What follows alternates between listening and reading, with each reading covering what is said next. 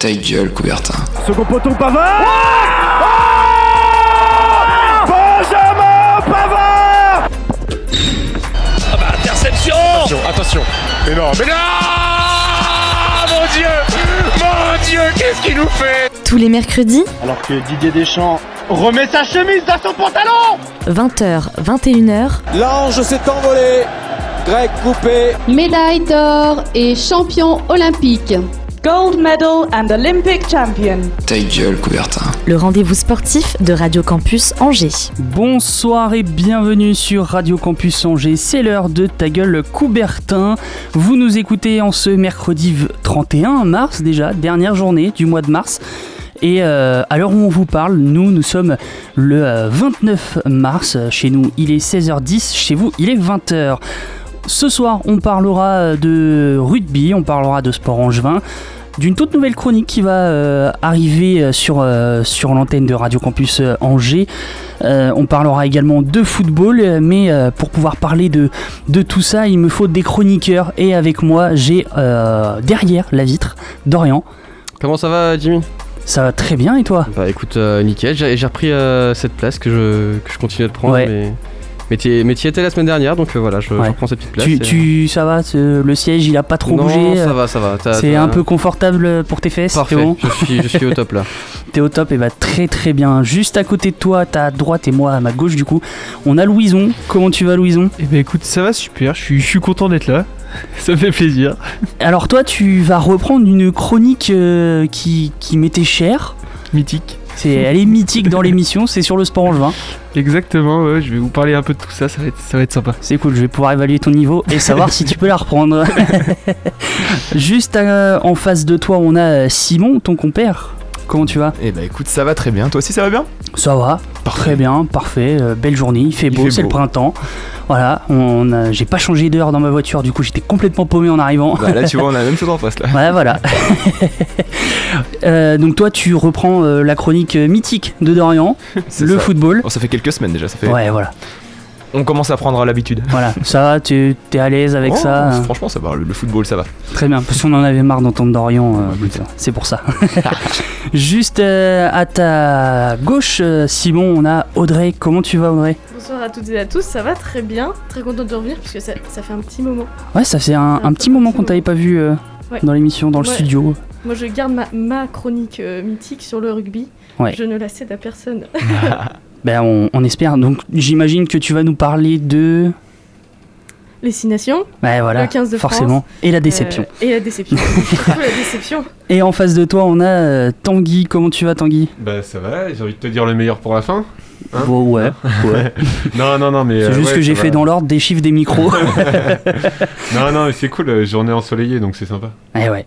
On va en profiter et euh, pour euh, profiter de ce début d'émission, on va euh, parler avec du flash info et beaucoup d'actu et c'est Dorian qui va s'en occuper. Et on va commencer ce flash info avec l'actuel habituel chronique plutôt du tennis mondial. Et c'est le Masters 1000 de Miami qui a débuté en début de semaine dernière, qui est au centre des, des attentions. Pas moins de 7 tricolores sont présents, mais comme d'habitude, les résultats sont décevants. Les deux seuls joueurs encore engagés sont Adrian Manarino et Hugo Humbert. Bruno Père continue de décevoir après euh, sa défaite en 2-7 face à Lorenzo Musetti. Une seule petite victoire en 2021 pour Bruno un bilan plus que critiquable.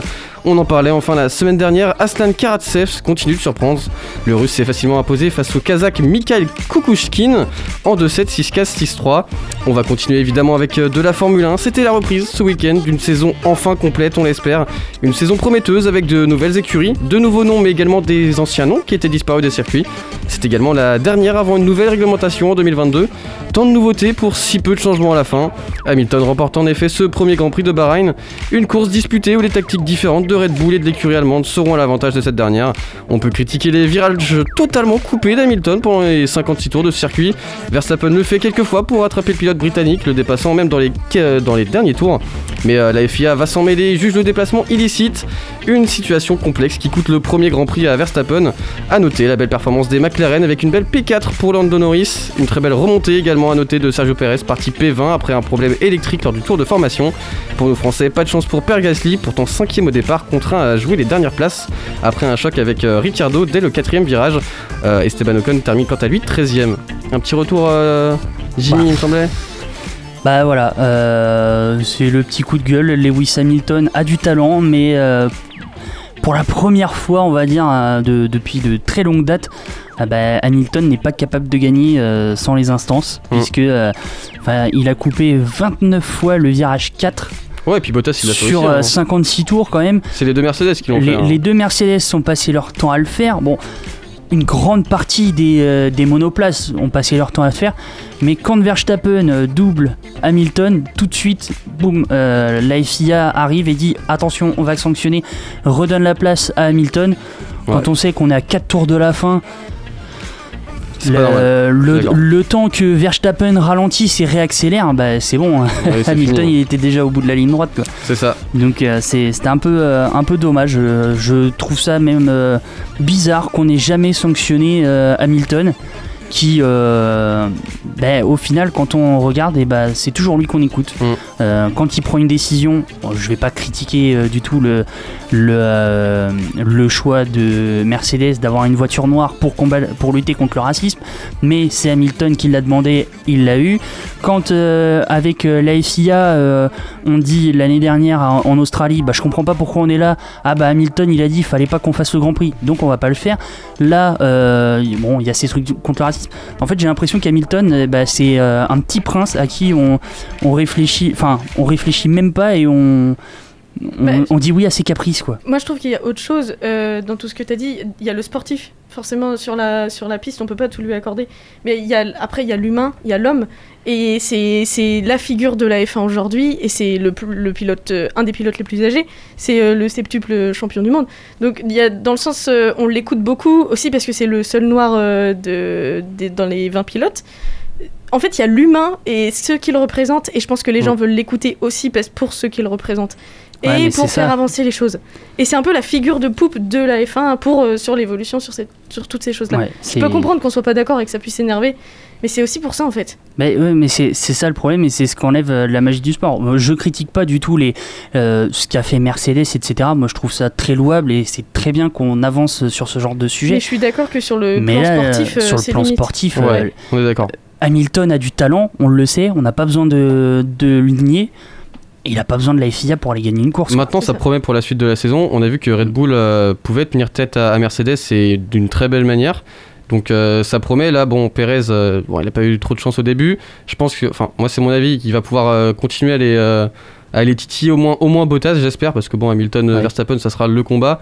Mais au moins Bottas, et pourquoi pas aller euh, faire chier, on va dire, pour dire Ouais, ça. il y a moyen d'avoir un, un beau combat et prochain Grand Prix c'est dans deux semaines à Imola. C'est ça, ouais.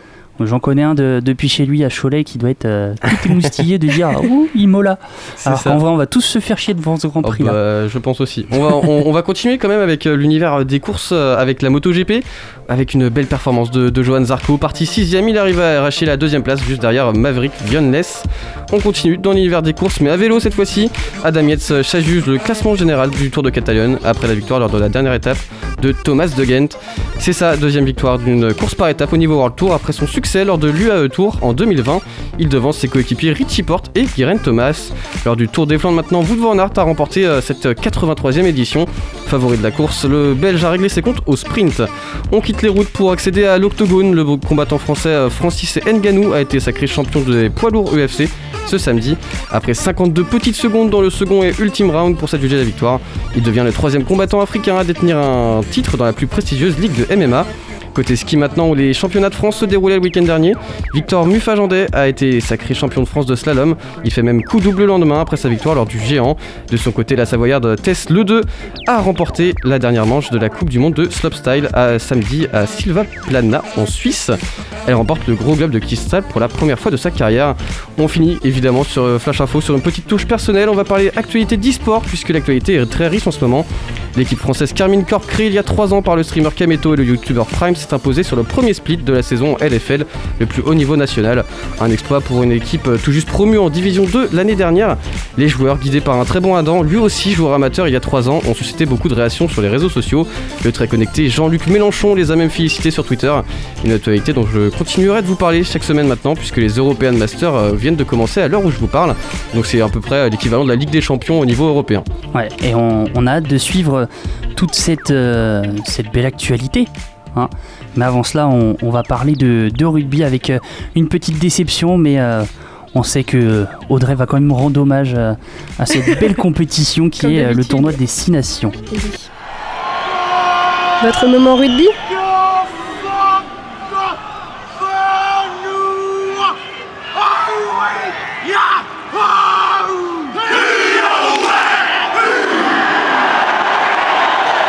C'est maintenant dans Ta gueule Coubertin. Et donc Audrey, on a euh, malheureusement perdu, Perdu ce le tournoi Destination.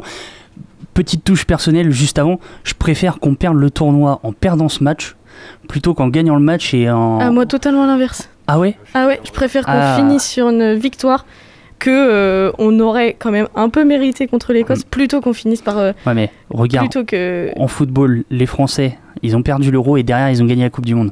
Oui mais oui En mais là, je suis d'accord. 2023, attention. ça fait deux fois qu'on est deuxième quand même hein, donc euh, Ah ouais, c'est voilà. mais comme tu l'as dit euh, déception mais euh, bah, encore une fois on ressort énervé euh, de ce match après le match contre les Anglais, euh, c'est contre les Écossais. De l'espoir, on est vite, re- on est vite euh, revenu à la déception. Bon, faut dire que ce France-Écosse, euh, il, était bien frustrant. Les Français ont su percer la défense éco- écossaise, dont on connaît les qualités. Mais bon, les Écossais, ils arrivent aussi à percer notre défense. Il y a eu beaucoup de fautes des deux côtés et du manque de lucidité dans certains moments. C'est ça qui nous a mené à la défaite. Et puis, euh, on va pas en parler trop longtemps, mais il y a ce non-dégagement de Brice Dulin à la 81e qui fait bien mal Oh le con. sur lequel, sur lequel on perd le match. Alors on va revenir sur ce match tous ensemble. On va faire un, un petit truc sympa, enfin j'espère. Je vais vous donner des chiffres et c'est à vous de me dire à quoi ça correspond. Ça peut être un peu corsé, peut-être ça, ça peut être un peu dur, mais euh, je crois en vous. Donc il y a des petites règles quand même. On lève la main. Le premier qui lève la main, euh, vous aurez. euh, on fait comme à l'école. Premier qui lève la main, il pourra donner sa réponse. Si elle est fausse, c'est le deuxième plus rapide et ainsi de suite. Je suis pour toi. Moi j'ai, on va dire que j'ai vu les réponses et je vais pas y répondre. T'as vu les réponses Oui. Oh, il m'énerve.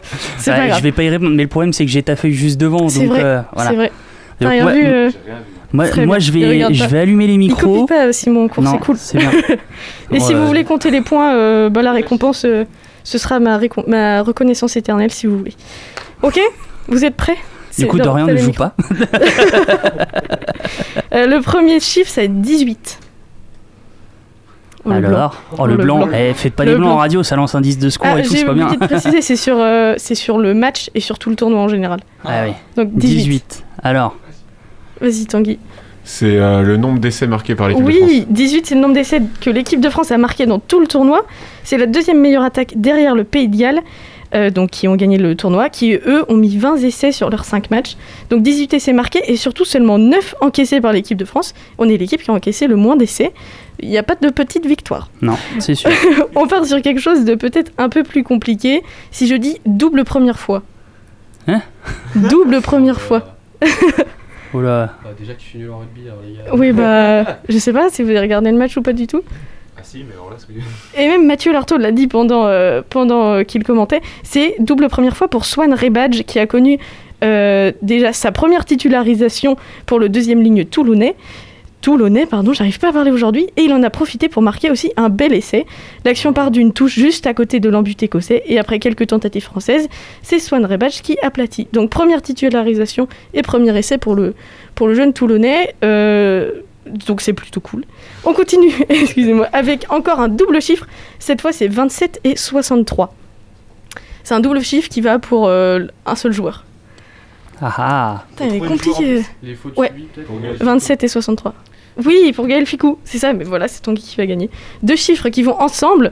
Donc vendredi, c'était l'anniversaire de Gaël Ficou qui fêtait ses 27 ans et signait sa 63e sélection en équipe de France. Il a d'ailleurs été nommé homme du match euh, le jour de son anniversaire et il a brillé dans ce tournoi. Par exemple, contre les Gallois, il a fait un travail énorme sur le dernier essai qui nous apporte euh, la victoire, mis par Brice Dulin. Bien sûr, Gaël Ficou, c'est un joueur qui joue juste, qui fait les bons choix, sur qui on peut toujours compter et qui fait du bien à nos Bleus dans tous les matchs. Je trouve que c'est un des joueurs les plus constants de l'équipe, personnellement. Celui-ci, il est vraiment pas simple. 19. Du coup, c'est pas le nombre de points, j'imagine Non, c'est pas le nombre de points. 19. Non Euh, non. 19 pour 19 phases de jeu. Vous savez peut-être déjà, une action, est une action, elle est décomptée en phase de jeu. Il y a une phase à chaque fois qu'il y a un nouveau ruck. Euh, un peu niveau règle. Oui, c'est difficile, je me suis dit ça va le faire. Mais non, je me suis dit, regardez tout. surestimé, là, hein. Un rock, un rock rapidement, c'est quand il y a au moins trois joueurs qui sont sur le ballon. Donc un plaquage, les joueurs sont au sol, il faut faire ressortir le ballon. Eh bien, il y a eu 19, il y a eu 19 euh, actions comme ça sur le dernier essai écossais. Cet essai qui fait beaucoup trop mal au cœur. On finit simplement et il y a deux réponses possibles. Deux. Allez les gars. Là quand même. De euh, points de Tanguy. deux. deux. Deux. Deuxième, euh, je sais pas. Oui, Deuxième, euh, on finit Deuxième. Oui, on finit deuxième. Ouais. Deux pour deux défaites, deux défaites pardon, contre nos ennemis jurés, les Anglais et donc les Écossais aussi vendredi. Mais surtout, on finit deuxième du tournoi. Un tournoi avec des beaux matchs, du beau jeu et une équipe qui fait plaisir à voir. Comme tu l'as dit, j'allais faire leur éloge. Et bah bien sûr. Eh ben, Il faut pas oublier qu'on a vécu de très beaux moments. La victoire contre les, contre les Gallois était incroyable et les émotions ressenties devant le match, euh, on va pas les oublier. C'était quand même un beau tournoi et on peut remercier l'équipe de France pour ce tournoi. Je sais pas ce que vous en avez pensé, mais euh, il y a un jeu qui commence à être mis en place, euh, un beau jeu qui est mis en place par Fabien Galtier. Ça fait plaisir de les voir et même dans les défaites, ça fait plaisir. Le moins bon match, c'était contre l'Écosse, j'ai trouvé. Mais euh, en général, c'est plutôt des bons matchs. quoi. Ouais, bah moi j'ai trouvé qu'il y avait quand même euh, trop de pression, je sais pas. euh, alors après, bah, il pleuvait, donc euh, un jeu à l'avantage pour les Écossais, mais euh, je sais pas, j'ai trouvé que la pression elle était forte et que c'était trop en tête de se dire, allez, il faut qu'on aille marquer les essais. Euh, Ils n'ont pas joué au naturel comme on a pu les voir jouer contre le Pays de Galles par exemple, où euh, bah, ils ont joué ok avec euh, peut-être un peu de crainte, parce qu'il fallait absolument battre euh, le Pays de Galles. Mais ils, ils ont été chercher les essais à la fin, ils ont provoqué les fautes pour Mm. avoir les cartons jaunes. Et là, euh, ils provoquent un, un carton rouge qui est totalement mérité hein, pour euh, Oui. les Écossais. Et derrière, on, on joue comme des débiles. euh, Enfin. C'est la fin de match. Plusieurs fois, on a eu les actions où le mec il, il vient dans le dans le mall Mm. et derrière il regarde l'arbitre en mode mais regardez je joue pas le ballon. Bah oui mais tu cherches pas à sortir. Au lieu de regarder l'arbitre, sors et après tu tu Ouais. parles. Il y a- les plaqueurs se dégagent Et pas à l'arrivée, euh, bah, ça a donné un carton jaune, ce qui fait qu'à la fin, on n'est même plus en supériorité. Ouais, Donc, je- euh, assez dommageable. Pour ma part, je pense qu'il y a deux trucs. Le premier truc, c'est Gaël Ficou, je pense qu'il l'a très bien résumé hier soir dans, dans Stade 2. Il a dit que les équipes, euh, leur niveau, tout le monde élevait son niveau. En soi, aujourd'hui, les équipes, elles sont. Bah, c'est, j'ai envie de vous dire que le tournoi, il est équilibré, quoi. T'as une équipe d'Écosse qui joue très bien au rugby, t'as une équipe d'Irlande qui joue bien au rugby, t'as une équipe d'Angleterre qui est moins forte qu'avant. Oui, Et t'as des. Italiens Ouais, qui sont mauvais. il. Euh, en faut bien un. Et, euh, et- et au-delà de ça, je pense aussi la deuxième chose, c'est, euh, je pense que c'est la première fois que l'équipe de France on jouait avec des attentes. Hmm. Derrière, Oui. c'est la première fois qu'on attendait quelque chose de l'équipe de France. Auparavant, on n'a jamais rien attendu de l'équipe de France. On a tout le temps été déçus. Donc, euh, clair. pour cette nouvelle génération, c'est la première fois on s'est dit, euh, bah les gars, euh, là il y a un truc à aller chercher. On croit en vous, quoi. Mais je trouvais qu'on on les attendait dès le premier match, avant même le premier match, Mm. et ils ont très bien répondu. Forcément contre les Anglais, euh, alors. euh, Mais pour moi, c'est là la plus grosse déception, c'est contre les Anglais. Après, contre l'Écosse, euh, j'ai envie de te dire que Mais- de toute façon, si tu le gagnes pas, le tournoi destination, Oui, ça sûr. sert à rien, quoi. Les Anglais, euh, c'est un peu magique. D'un coup, ils élèvent leur niveau de jeu contre les Français. Ils sont mauvais sur euh, leurs 5 matchs destination. Par contre, contre les Français, non. euh, sur les 4 autres matchs, par contre, contre les Français, toujours la même. Et ils sont carrément meilleurs. Franchement, ils ont été transformés contre les Français. Mais l'Écosse, c'est toujours une, une, équipe, euh, une équipe piégeuse. On a perdu contre l'année dernière aussi. Et euh, on avait oui, dit que ça allait être tendu contre les contre l'Écosse. Mais je trouve qu'ils ont bien géré la, bien géré la pression. Euh, sauf euh, contre les Gallois, c'était tendu. Et contre les Écossais, en fait, trop de manque de lucidité en fin de match. Et Ouais. c'est sur ça qu'on perd euh, le match. moi, je pense que c'est des phases de jeu, vraiment. J'avais l'impression qu'il y avait des phases de jeu où euh, on se laissait complètement endormir et finalement on se prenait. Enfin, là, je vois sur, la- sur la fin de match où on restait sur nos acquis et finalement c'est c'est là qu'on se faisait prendre. euh, Enfin. c'est peut-être ça, pour moi, l'élément quand même que je retiens, le point négatif. euh, Oui, parce qu'on fait, on Ouais. fait des fautes, euh, même, euh, on- enfin, du coup, on donne des avantages aux Écossais, on sort pas, les plaqueurs euh, sortent pas à temps, ou euh, comme tu bats sur les molles ou sur les rucks, on se met en faute, on essaie de Mm. gratter les ballons, c'est pas bon. Donc ouais, il manque de lucidité, et puis euh, bah, c'est bien montré par euh, Brice Dulin à la 81e, Ouais, euh, c'est ça. qui dégage pas, euh, alors qu'il- j'ai l'impression qu'il regarde le panneau d'affichage, moi en plus. J'ai l'impression qu'il regarde le panneau d'affichage, qu'il le voit, mais Et qui se dit, Mais- c'est bon, on peut aller en chercher un autre, C'est alors ça. que c'est trop tard. c'est ça. Non mais puis même, euh, on l'a- on on l'a gagné le match, quoi. Après, ouais, mais après, j'ai envie de te dire, la défaite, elle change rien. quoi. Voilà, oui, oui, mais Moi, derrière, on passe au-dessus, le tournoi destination, comme l'a très bien dit euh, un pote avec qui j'ai regardé le match, euh, soit tu le gagnes ou soit on s'en fout, quoi. Bah pour les Français, je trouve que ça change. Déjà, on est deuxième. Ouais, C'est la deuxième année où on est deuxième. Voilà, il y a, il y a quand même un, C'est quand un même- jeu qui s'est installé avec Fabien Galtier et Raphaël Ibanez qu'on n'avait pas du tout Mm. avec les, les autres sélectionneurs. Moi, pour moi, je le dis en, en toute honnêteté, euh, la dernière fois qu'on a vu un vrai entraîneur, c'est euh, avec Marc Lièvremont. Euh, En sa- 1975. non mais ce, enfin, ce que je veux dire c'est que quand il y a, Non, quand non, il y a eu la, Coupe du Monde en 2011 il y avait quand même un jeu qui était relativement intéressant. Et derrière on, on est parti avec des entraîneurs. On est même, je suis même pas capable de vous citer les noms des entraîneurs. Bah, de toute façon, Euh, il n'y a rien parce qui a été qu'il marquant. n'y a rien qui a été marquant. Il n'y a pas eu de jeu il n'y a pas eu de construction. Il y a eu trop de problèmes entre les clubs et la fédération notamment quand Bernard Laporte il est arrivé. Euh, et, aujourd'hui ça continue encore Euh, le problème qu'il y a, c'est que on est loin encore des nations où on joue d'abord pour son pays. Enfin, euh, je Oui. prends par exemple euh, la Nouvelle-Zélande. Ils signent un contrat en mode, bah allez, pendant deux ans, je suis sûr de jouer avec la Nouvelle-Zélande, et tant pis s'il faut laisser mon club. Mm. Aujourd'hui en France, c'est ah non, moi je veux jouer avec mon club en premier parce qu'on joue la Coupe d'Europe. Hey, Coco, tu joues à Toulon, tu l'as gagné pendant 4 ans, c'est bon. Euh, la Mais, Coupe euh, d'Europe, euh, oui. tu peux passer à autre chose. Mais on va voir aussi Enfin, le niveau des Bleus, euh, comment ça se passe euh, contre les nations du Sud Ouais. pendant le- leur tournée euh, en Australie. Ouais, en Australie. Leur Australie, tournée en Australie. Ça va être intéressant aussi. tu vois. Après, on Mais- va sûrement se prendre des pilules. Mais hein, ouais, mais mais, moi, euh, moi, c'est- moi, en vrai, c'est pas là où je les attends, c'est dans les matchs comme euh, là, là, comme on a eu contre l'Écosse, où il faut avoir un vrai caractère, il faut s'assumer. Après, voilà, contre l'Écosse, certes, 22 points, c'était peut-être 20, 20 points, c'était trop dur à, à Ouais. remonter. Mm. Oui. Mais les vrais matchs où il y a du caractère, où on t'attend, où faut, là, faut mettre les bouchées doubles, quitte à mal jouer. bah, contre bah, les c'est- Gallois. Bah ouais, mais les Gallois, je vais te dire, c'est c'est différent. Ils ont pas gagné. Tu gagnes, c'est super, tu continues l'aventure, mais si tu, tu vois, si tu perds, t'as pas une pression immense, quoi. Là, là, t'avais la pression de pouvoir gagner le tournoi. Et moi, c'est là où je les attends de dire. À un moment, les mecs, euh, tac, on est costaud et personne Pour- peut nous bah, bouger. déjà, pour moi, le match qu'on pour moi, aurait ils sont pas beaucoup dû- trop friables. Pour Ça, moi, c'est le match qu'on n'aurait pas dû perdre, c'est celui. Enfin, c'est contre Bah, l'Angleterre. Ouais, on est d'accord. sûr. À la limite, contre l'Écosse, ça peut se comprendre parce qu'on a été moins bon, mais contre l'Angleterre. euh, Et là, et là pareil, ça revient pareil, c'est un manque de caractère. Assume-toi, tu t'es fait battre euh, à l'Angleterre au tournoi d'automne.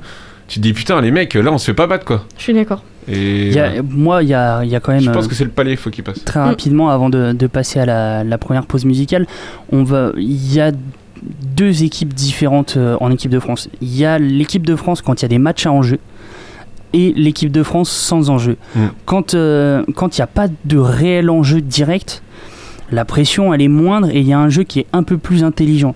Et dès qu'il y a de l'enjeu, euh, là, le- l'objectif face à l'Angleterre, c'était euh, de se rattraper de, de la finale de la Coupe d'automne. Mm. Eh ben, on n'était pas au rendez-vous. Là, euh, il y avait bon, il y avait un enjeu face au Pays de Galles, mais qui était quand même un enjeu moindre. face au Pays de Galles, et c'est juste sur ce match qu'ils ont su le faire. Voilà, c'est que sur ce match-là. Quand tu joues l'Écosse, t'es chez toi. Bon, il n'y a pas de public, donc euh, l'excuse du public, elle n'y est pas. Mais euh, t'es chez toi, tu connais ton terrain, tu y as joué il y a une semaine, tu connais l'environnement. Bon, ok, il pleut. Mais euh, tout le monde a déjà joué Et sous la la pluie. pluie, euh, oui, puis ça n'a Euh, pas été la- un problème pour La l'équipe de pluie n'a pas hein. été un problème, euh, au, au contraire. Pour une équipe qui aime jouer au pied, bah, c'était rêvé là. Ouais. Et là, euh, on va chercher des chandelles. alors, Mais après- après, on les tape en plein ça- milieu des défenseurs. euh. Après, j'ai envie de te dire, ils apprennent, hein, ils apprennent. Hein, Mais Attention, le rendez-vous, ouais, c'est c'est le 2023. palier qu'il faut passer, Mm. et c'est, comme l'a dit Gaël Ficou aussi, c'est le petit truc qui manque euh, pour euh, gagner en fait. Et Ouais. on verra si, C'est ce bien le problème. espérant qu'il le passe ce palier. On va pouvoir passer à la première pause musicale et euh, on se retrouve dans, dans 3 minutes.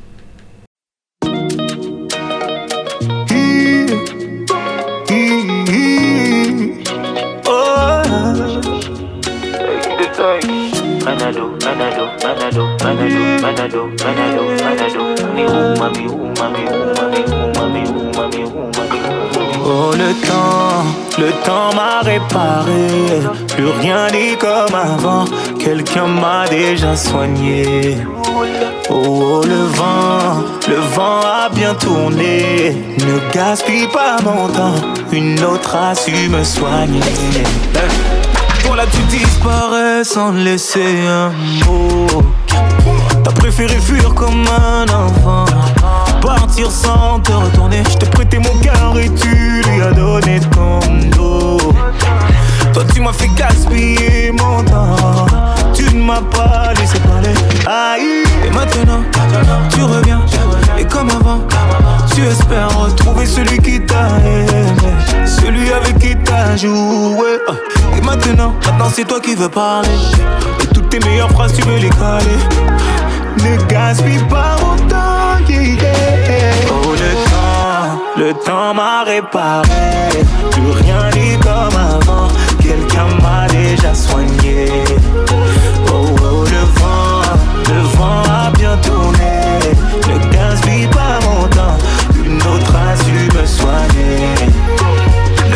Croire que je n'ai pas fait ce qu'il faut. Moi je t'ai fait passer avant tout. J'en ai perdu la raison. Sans aucun remords, toi t'as tout jeté à l'eau. J'étais devenu accro à ton goût. Le goût de ton poison. hey, yeah.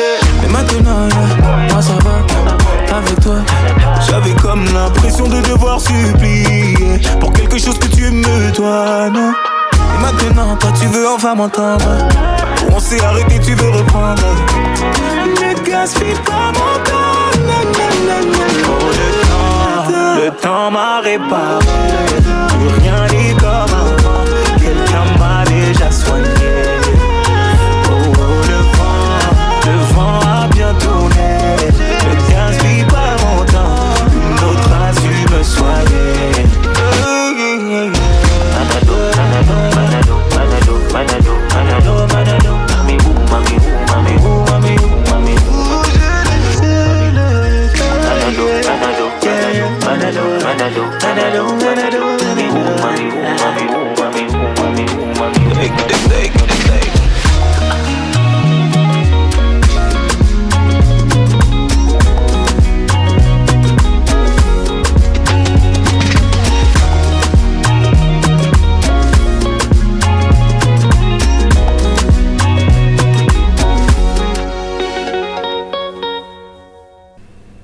20h, 21h, Ta gueule, Coubertin. le rendez-vous sportif de Radio Campus Angers. De retour dans la deuxième partie de Ta gueule Coubertin, vous êtes toujours sur Radio Campus Angers et euh, il est temps pour nous d'écouter euh, Louison qui euh, bah, euh, pique ma chronique pour la première fois. Tu m'en veux? Non, pas du tout. et euh, donc toi tu vas nous parler de, de- du sport angevin avec euh, un gros gros gros gros choc euh, cette semaine. Exactement, donc c'est- moi que vous allez retrouver euh, pour votre petite chronique autour du sport angevin.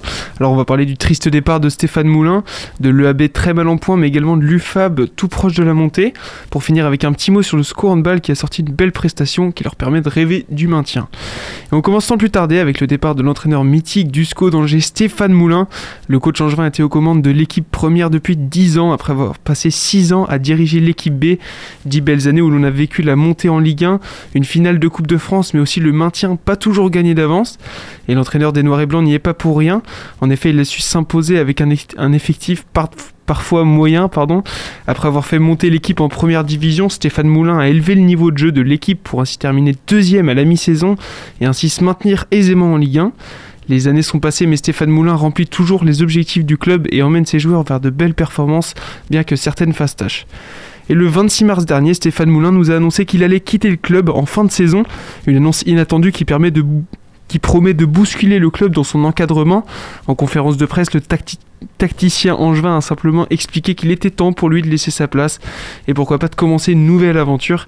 Stéphane Moulin est certes très attaché au club du SCO d'Angers mais déclare que la longévité peut parfois devenir une faiblesse, ce que l'on peut comprendre après 16 ans passés dans un club ou dont 10 à la tête de l'équipe première.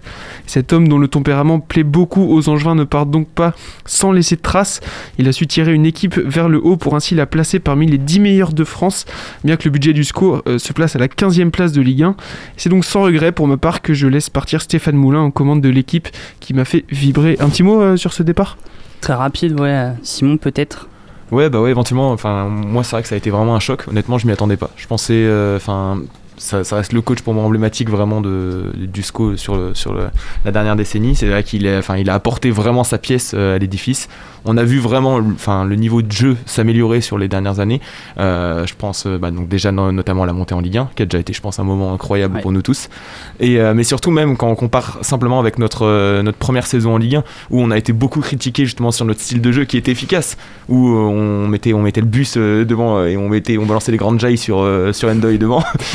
Euh, c'était, c'était efficace, mais on, on regarde maintenant le jeu qui est produit et on se rend compte que, enfin, même que ce soit à travers, euh, même si c'est pas lui qui gère ça, le recrutement, dans- l'effectif était quand même bien géré et les résultats sont quand même assez. euh, sont, sont- sont bons honnêtement sur les, sur les dernières années. Après, je pense qu'en effet, on arrivait peut-être à la fin d'une ère. Moi, ce qui me fait peur, c'est de savoir qui va le remplacer, honnêtement. Ouais, bah il y a pour le moment aucun nom hein, pour euh, savoir qui va remplacer Stéphane Moulin. Une chose est sûre, euh, je- pour ma part, je pense que c'est une très bonne chose pour le SCO. Euh, qui a, c'est un club qui a besoin de renouveau. Aujourd'hui, on tourne un petit peu en rond quand même dans le style de jeu. Alors oui, il y a eu des évolutions, mais euh, le problème c'est que voilà, il n'y a pas de joueurs aujourd'hui qui, qui sont capables de faire bouger euh, les, les cadres entre guillemets. Euh, on en parlait la, la dernière fois de peut-être euh, notamment en défense avec Traoré et Romain Thomas, Ah peut-être les faire bouger parce que ils ont besoin d'être stimulés. Avec un nouvel entraîneur, je pense que on pourra euh, avoir de nouvelles choses et euh, je ne dis pas que le SCO va jouer euh, l'Europe, mais on, on pourra s'attendre à, à peut-être autre chose et peut-être mieux. Mais pour ça, faudra un, un entraîneur euh, d'envergure et, euh, et de qualité. Ouais, c'est- je voulais rebondir sur ça. Faut pas faire un, un choix nul, comme euh, beaucoup de clubs français le font, à, à recycler toujours. en- on, on les connaît, hein, la liste des entraîneurs Ah, français. pas qui- Pascal Duprat, s'il vous plaît. Voilà, les Pascal Duprat, les euh, pareil à Nantes, là, Antoine Comboiré. Bon, c'est toujours le, le même style d'entraîneur qu'on Ouais. connaît, qu'on à Gourvenec, qui est sans poste. Pour l'instant, ça me fait peur, tu vois, ce, genre de, Ouais, de coach. mais- Et pourquoi pas, tu vois, genre, aller chercher un, un coach, euh, pas forcément étranger, mais un coach qui est ambitieux et qui propose du jeu. Et pour moi, pour augmenter, euh, on va dire, euh, le niveau de jeu d'Angers, il faudra soit un coach un peu renommé, soit au contraire un un mec qui sort un peu de nulle part, mais qui confirme quoi. Mais moi, moi, ouais, juste ce que j'ai vu par contre, c'était que le salaire, le- ça va être compliqué de trouver un autre entraîneur avec un salaire aussi bas que celui de Moulin parce que Ah bah oui, il, était- il c'est- était classé 15e salaire, 16e je crois même, 16e dans le classement des entraîneurs les moins bien payés de, de, de Ligue 1. Mais Et, après, euh, c'était son choix. hein. C'est ça, c'est ça. Bon, après, Comme- je crois que c'est 60 000 euros quand même, hein, donc ça, Ouais, ça reste, ouais, voilà, c'est- ça fait un beau salaire. mais, mais, mais, mais le truc, c'est que ça va être compliqué de trouver quelqu'un euh, qui, euh, justement, accepte un tel, euh, enfin, un tel salaire. quoi. Ouais, mais au- aujourd'hui, il faut aussi être capable de se dire euh, ouais, allez, je mets peut-être un petit peu de prix euh, sur mon entraîneur, et puis. Ah ouais. euh, mais. On a du mal déjà à remettre sur certains joueurs, alors. euh, Après. Je pense que c'est mieux sur un entraîneur que sur certains joueurs parce qu'un entraîneur ça peut te faire. Mm. euh, je sais pas, ça, Ça peut faire monter des Pour- joueurs qui. Pour être, pour être très honnête, après, euh, moi j'étais à la conférence de presse euh, quand Stéphane Moulin a annoncé son, son départ. Euh, J'ai senti dans la, dans la manière de parler de Saïd Chaban que euh, d'ici la fin de saison, je pense qu'on peut, ou peut-être euh, mars prochain, peut-être, puisque en mars dernier il y a eu Olivier Piqueux, là, mars 2021, il y a Stéphane Moulin, peut-être qu'en mars 2022 il y aura Saïd Chaban, mais ouais, on, on sent quand même qu'il y aura un changement de président très prochainement, je, je pense. Le Qatar qui rachète le SCO. On va euh, en basket où il y a aussi euh, du mouvement euh, sur le poste d'entraîneur. Exactement, on change de sport et on bascule sur du basket avec l'EAB qui prend l'eau avec le licenciement de son entraîneur Laurent Buffard. En effet, le 23 mars dernier, le club a annoncé qu'il se séparerait de son coach à la fin de la saison. Le premier entraîneur de l'équipe professionnelle aux commandes depuis 2017, année de création du club. Durant ces trois années passées, le coach angevin n'a en effet pas réussi à créer un véritable groupe capable de jouer à la montée en Pro B. Le AB euh, le AB se place euh, à cette, année 12e de sa poule et n'a plus aucun objectif de monter. Et c'est pour cette raison que le club a pris cette décision euh, à ce moment de la saison. L'objectif est maintenant de trouver un coach capable de faire venir ses joueurs pour ainsi créer une équipe de l'EAB soudée et qui montre de l'envie. Et donc samedi soir dernier, le AB se déplaçait à Lorient pour un match sans réels enjeux. En effet, le club n'a plus d'espoir de monter, il n'avait que sa fierté à jouer. Ils sont tombés face à des Lorientais solides et ayant encore des espoirs de monter. Les Angevins se sont donc logiquement inclinés de 5 points sur le score de 73 à 68. Et lorsqu'ils reçoivent ce lundi soir l'équipe de Ponto Combo, Deuxième au classement et en pleine course pour la montée, les Angevins devront créer l'exploit et gagner ce match pour garder l'espoir de maintien. Et de manière générale, vous pensez quoi de la situation du club? Est-ce que vous, vous croyez en une bonne reconstruction euh, après cette décision? Euh, ouais, là-dessus, euh, franchement, c'était une décision à prendre. Mais c'était la bonne décision à prendre, mais une décision qui est lourde de conséquences parce que pour moi, ça veut dire que le AB devra repartir sur un autre cycle en sachant qu'il reste que Karim Gouari encore en contrat, si je me trompe pas. Donc euh, ça va permettre de faire un gros changement. Mais voilà, aujourd'hui, le problème de cette année, c'était dans le, dans le recrutement. C'était, on n'a pas réussi à remplacer euh, Bichard et, euh, et Seguela. Donc euh, à voir, on parle de Thomas Drouot, euh, l'assistant à Orléans. D'ailleurs Orléans qui fait une, une excellente saison en Jeep Elite. Donc à voir ce que ça va donner, mais pour moi c'était essentiel, mais c'est c'est lourd de conséquences pour le AB. Et on reste du basket, mais on passe du côté féminin où nos joueuses de l'UFAB ont l'opportunité de monter en première division féminine. Après s'être imposées à Aulnoy ce samedi 27 mars, les Angevines ont tout pour rêver de la montée. En effet, elles sont deuxièmes du classement. Il ne, leur reste que deux matchs à jouer et ces deux matchs sont largement à, à leur portée puisqu'elles affronteront la tronche dixième puis le club du centre fédéral bon dernier au classement, sachant qu'il leur suffit d'en gagner un sur les deux pour s'assurer la montée. Nos Angevines sont bien motivées pour aller chercher, pour, pour aller gagner ces deux matchs et pourquoi pas terminer première du classement en passant devant Toulouse qui n'ont plus qu'un match à jouer. La montée en première division n'a jamais été aussi proche, alors on attend avec impatience le prochain match de nos joueuses de l'UFAB le 2 avril prochain. Vous y croyez à cette montée? Bah, bien sûr qu'on y croit. Qui n'y croit pas autour de la table? Très honnêtement. Ça serait, c'est, c'est pas on y croit, on n'y C'est- croit pas, c'est, c'est juste que ça serait totalement mérité pour le, pour le groupe de David Gauthier qui fait un super travail. Moi j'annonce, hein, euh, si elles sont championnes, elles viennent ici avec le trophée. hein. C'est non négociable. hein, c'est- On va faire euh, l'émission euh, Salle Jambouin. euh. Il va falloir que tu, que tu travailles pour euh, les avoir. Ouais, t'inquiète pas, j'ai. euh, t'inquiète pas. Ouais. Moi j'ai bien mis le pinard. Ah, euh, champagne, c'est mieux quand même. non, mais franchement, c'est, ce Bah, serait mérite, quand hein. même méritant pour les, les trois dernières saisons ou la saison passée. Bon, qui est à mettre de côté, mais elle pouvait aller la, Bah, la ça- chercher, la montée. Là, Et cette là, année, euh, depuis deux ans, l'équipe Ouais, s'est le- construite le vraiment. travail de David Gauthier et tu est sens vraiment, que, euh, excellent, c'est, elle mérite vraiment et ce serait Mm. une vraiment. Oh, j'arrive. Pardon. Ce serait une belle récompense. Ouais. Très très belle euh, récompense et il y, a, y a un autre club sur Angers qui, euh, qui a chaud aux fesses quand même, c'est euh, le SCO Handball Exactement, et qui, pour qui finir, a fait rêver ce week-end. on passe euh, au handball avec le SCO, avant-dernier au classement, qui a accueilli vendredi dernier le club de Sarrebourg, bon dernier au classement.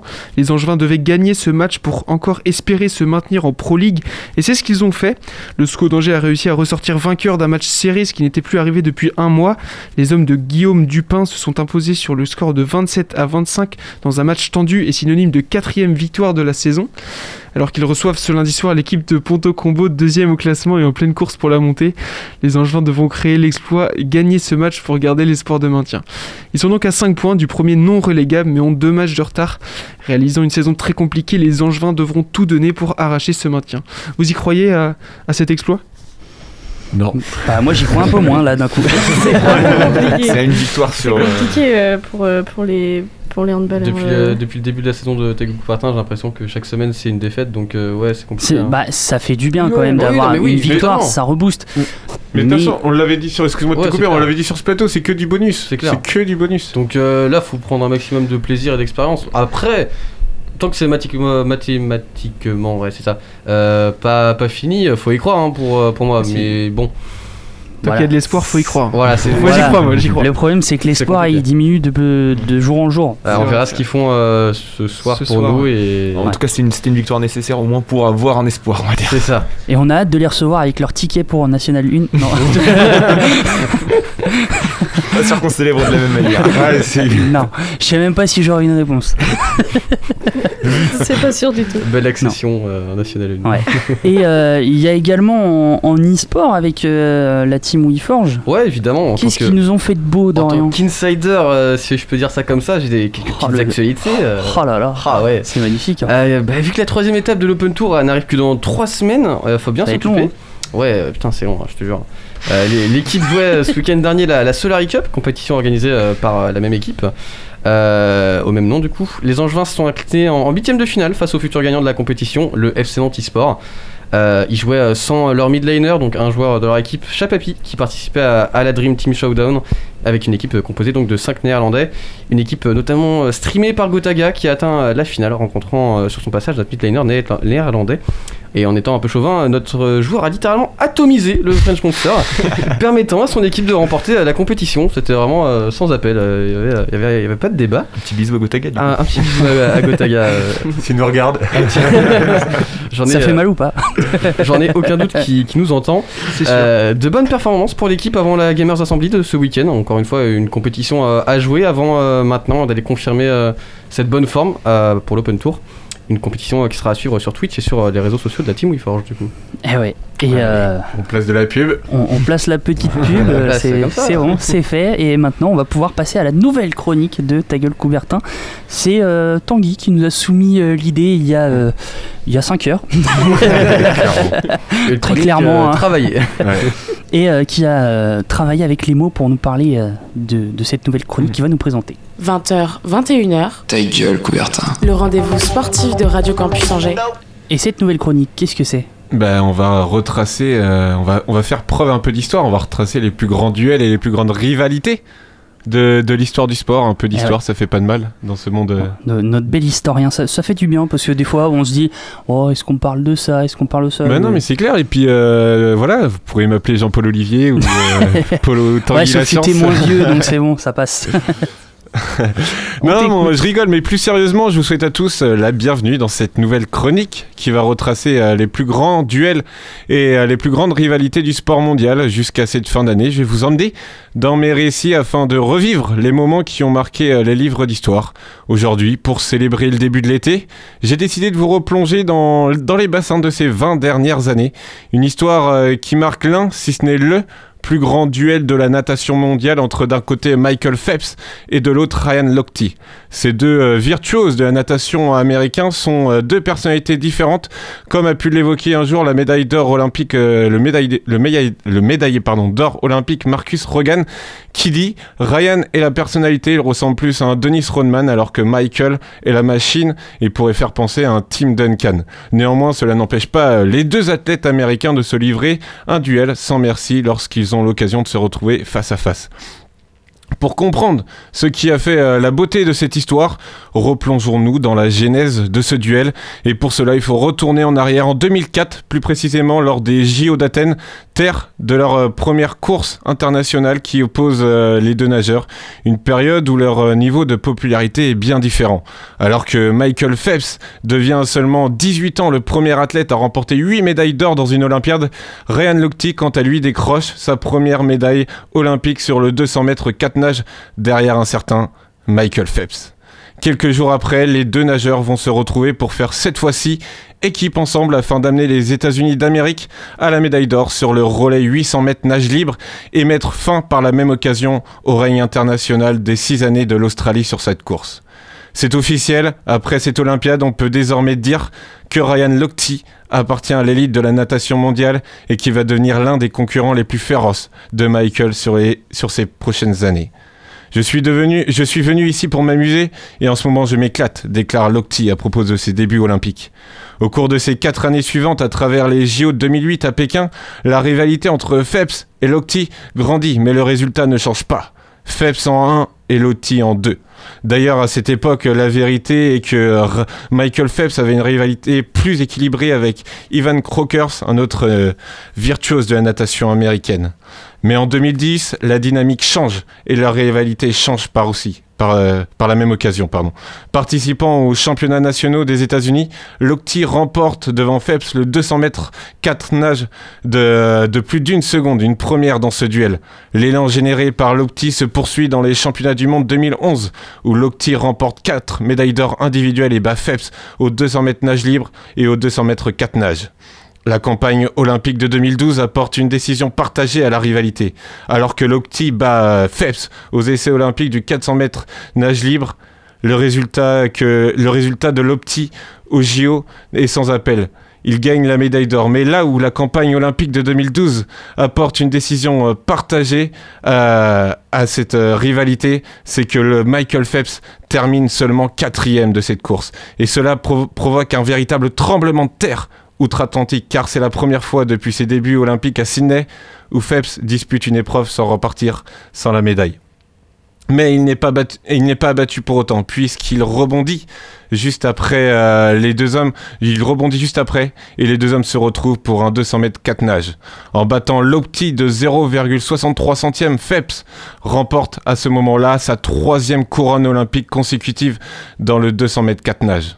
À la suite de ce succès, le nageur le plus titré de l'histoire décide de partir à la retraite. Une aubaine pour son rival qui en profite pour ajouter à son palmarès de nouveaux titres mondiaux. Mais le répit est de courte durée puisque Phelps fait son retour aux Jeux Olympiques de Rio en 2016. Après avoir remporté les essais, Phelps ponctue, par la, ponctue la rivalité avec sa quatrième médaille d'or olympique consécutive aux 200 mètres 4 nages. Michael gagne avec près de 2 secondes d'avance sur le japonais Okino. Lokti, quant à lui, termine cinquième. Une course qui ponctue la rivalité. La boucle est définitivement bouclée. Le roi reste et restera sur son trône. Eh bien, on te remercie, Tanguy, j'espère que vous avez, euh, comme euh, nous dans le studio, et écouté avec euh, très grande attention ces- cette belle chronique. Un petit indice pour la semaine prochaine sur, sur le, le- la future rivalité euh, Je pense qu'on partira euh, sur une rivalité en Formule 1 entre Ah, ouais. euh, deux anciens pilotes. Et euh, si je vous dis euh, France-Brésil, Voilà. Ah, il y a, il y a moyen de, de savoir, mais on n'en sait pas plus. On va pouvoir passer à la deuxième pause musicale et juste après, on parlera de foot.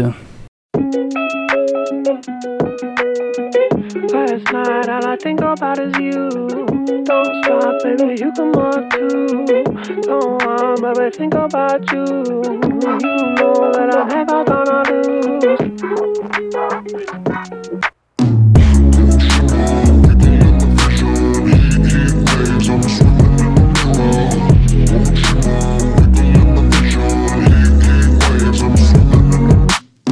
Sometimes all I think about is you. Late nights in the middle of June been fake.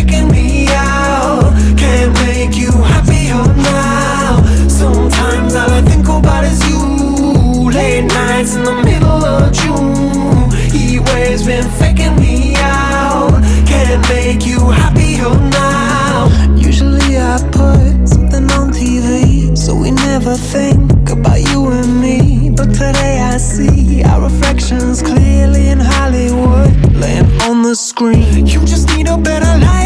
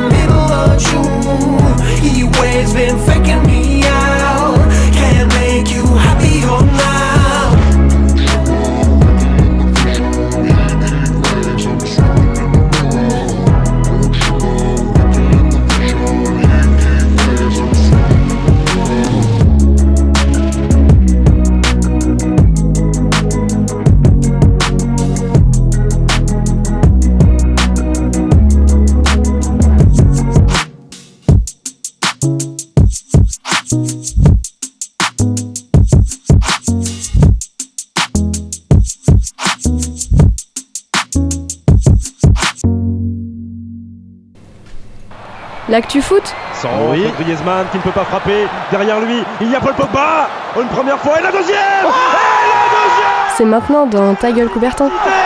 Quelle efficacité Paul Pogba Et on parle de foot euh, désormais avec euh, Simon.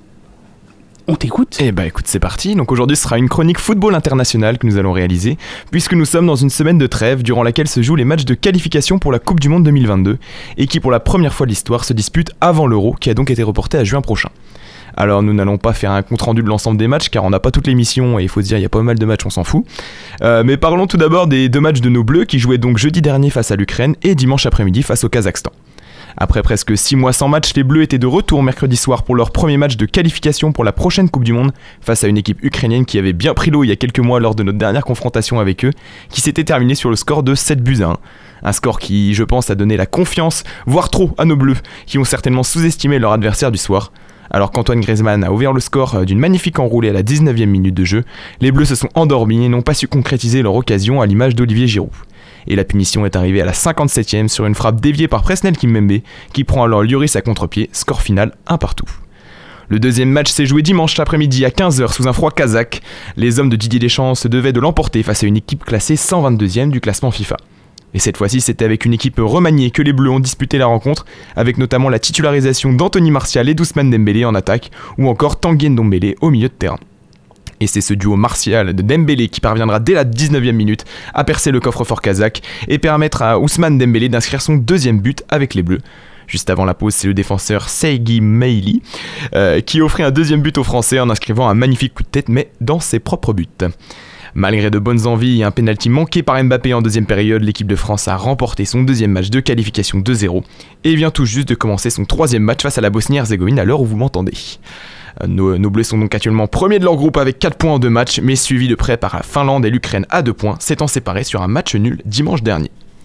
Et maintenant restons avec l'équipe de France, mais cette fois-ci Espoir, qui commençait jeudi dernier son Euro, avec une première confrontation face au Danemark et qui n'a perdu aucun de ses matchs de qualification.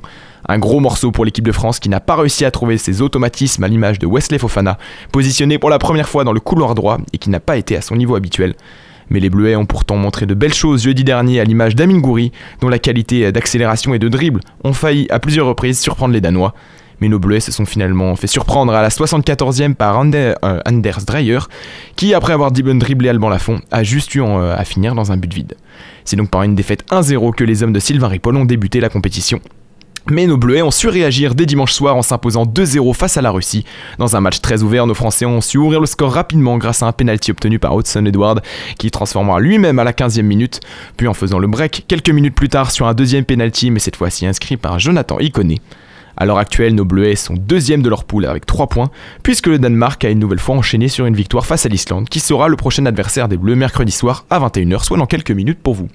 Et maintenant, petit débat pour euh, terminer. Qu'est-ce que vous avez pensé des performances de nos Bleus et de nos Bleuets durant, cette semaine? On commence par, euh, par toi, Louison? On s'est fait chier. Ah ouais. Ah ouais, on s'est fait chier. Hein. Je suis désolé, mais là, euh, j'ai rien d'autre à dire. Je, je, me, je, me, suis endormi. C'était ma petite sieste. exactement la même chose. Petite sieste pleine après-midi dans le dimanche. Petite sieste. Ouais. Ça m'a bien endormi en tout cas. Je regarde très peu le foot. Vraiment, enfin vous le savez, je regarde très peu le foot, à part euh, de temps en temps bah, l'équipe de bien France. fait de pas regarder. Ah, non, mais non, mais le pire, c'est que j'ai presque regardé. Oh, putain, non, j'ai zappé sur euh, une autre chaîne, mais ah bah, un supplice, un supplice. Ah, ouais. C'est un supplice. Tu regardes 10 minutes, t'as envie de dormir. C'est pas vraiment nouveau. Hein, on en parlait euh, la semaine dernière avant de, quand on a annoncé les matchs, mais euh, bon. On savait déjà que ça allait être chiant et on n'est pas déçu hein, au final. Ah mais le, le problème, bon, euh, déjà match à 15h, autant vous dire que c'est leur il faisait beau ce dimanche.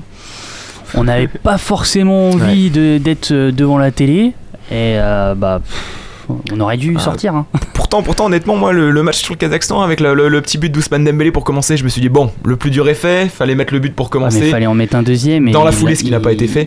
Euh, trop tardé quoi. Mais après, c'est, enfin, dans la- la- la- sur le match du Kazakhstan, moi, ce qui a manqué, c'était les- les- vraiment aussi les automatismes. Euh, comme c'était une équipe remaniée, on il, avait fait- il a vraiment fait tourner l'effectif. On voyait qu'il y avait des joueurs qui avaient du mal à se trouver, honnêtement. Ouais, En dehors, euh, en- parce qu'en dehors de la combinaison sur le but euh, entre Martial et Dembélé, ils n'ont eu aucune connexion dans le match. Ah bah oui, il n'y a pas de connexion. C'est. euh, tu voulais réagir, euh, Dorian Il y a des appels au standard, je crois. Euh, les, les auditeurs.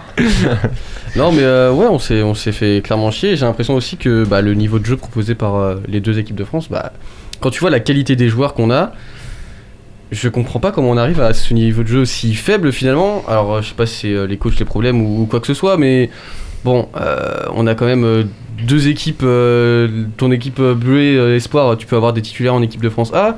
Donc euh, bon. Peut-être pas titulaire, mais au Eh, moins dans l'équipe. Franchement, pour avoir vu euh, le, le- des extraits, parce que euh, nul à chier aussi les matchs de l'équipe de France Eh Espoir. ouais, on se fait Euh, là, avec des joueurs comme ça qui ont déjà titillé l'équipe de France A, oui.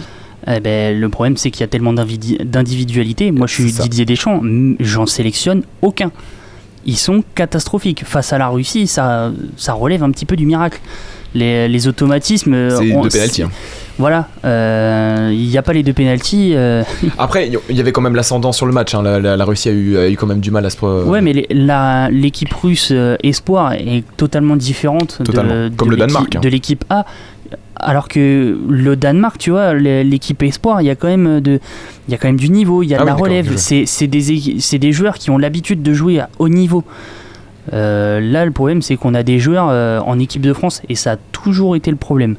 On a des joueurs qui sont trop individualistes et qui euh, veulent se dès qu'ils montrer, sont ouais. voilà ils veulent se montrer pour se mettre en avant et peut-être être sélectionnés pour euh, l'Euro 2021 enfin l'Euro 2020 mais qui sera en 2021 Mais après aussi, c'est que tu vois, il y a des joueurs aussi qui ont. Enfin, je prends l'exemple de Wesley Fofana qui est, un, qui est un habitué au poste de défenseur central, qui Bah il joue à Saint-Etienne, il, joue à Leicester.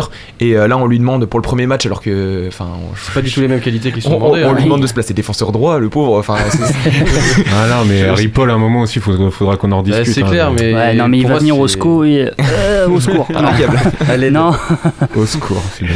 Ouais. Non, mais ouais, des, des performances, on va dire, mitigées. Donc, il reste là normalement deux matchs. Donc, à l'heure où, où nous sommes, euh, normalement, ça va débuter pour vous. Nous, du coup, c'est dans, c'est dans deux jours. Ouais. Euh, normalement, du coup, il y a l'équipe de France qui est. Ah, et l'équipe de France, bah, les Bleuets qui, qui enchaînent ce soir en espérant peut-être des meilleures prestations. euh. et on va tous regarder Netflix C'est clairement ça. non on va mettre euh, MyCanal écran splitté Ouais, mais ils sont, euh, bah non faut encore, avoir euh, encore des matchs ennuyés, franchement. Moi, j'en Ouais, plus. hein. L'équipe de c'est- France. euh, C'est sur. j'ai- euh, J'ai lâché l'affaire. Non, je vais pas Non, dire le ouais, nom. mais- pas de pub, pas de pub, pas de pub. bah si c'est sur j'ai moins- M6 je l'ai fait pour toi J'ai un peu plus de mal avec euh, les commentateurs en plus. mais alors j'ai pas compris mais euh, j'ai vu aussi France 4 apparemment C'est pour les bleus. Ah, la France, c'est les Bleus. c'est ah les Bleus. oui voilà France 4, c'est tous les matchs. Ouais. c'est les Oh, Bleus, ça fait rêver, c'est un bon petit Ouais. match sur non mais je, France je, 4, là. je Oui, mais c'est comprenais pas que c'est qu'il y a que France Télévisions qui diffuse les matchs des bleus. Je Ah pensais ouais, que c'était l'équipe mais- 21 qui allait récupérer un mode de base. hein. Euh, C'est bon, on a fait les trois là. hein. Ah oui, c'est vrai. Rassurez-vous, hein, vous êtes toujours sur Radio Campus Angers. Autrement, vous avez Thalassa sur la 3. en hommage à. on va euh, pouvoir euh, se, se laisser avec euh, ce, ce petit débat euh, sur l'équipe de France qui est de plus en plus mauvaise malheureusement au fur et à mesure où l'euro approche. on, on verra bien ce, que, ce que ça donnera. On, on en parlera la semaine prochaine, tiens, de l'équipe de France. Il y aura le Pas retour de, la. Ligue 1. On, on parlera Oh de, oui. de beaucoup, beaucoup d'actualités. On parlera également de- du titre de l'UFAB, j'espère. Hein, pourquoi pas On y croit. Ouais, ouais, Et faut- des victoires de l'EAB aussi, peut-être Non Euh, on- ça, on y croit moins. Le maintien du score hand. on y croit. En tout cas, on vous laisse euh, dans la foulée avec euh, Scratch Fellas. On se dit euh, à la semaine prochaine. Passez une bonne soirée et euh, bon match à tous.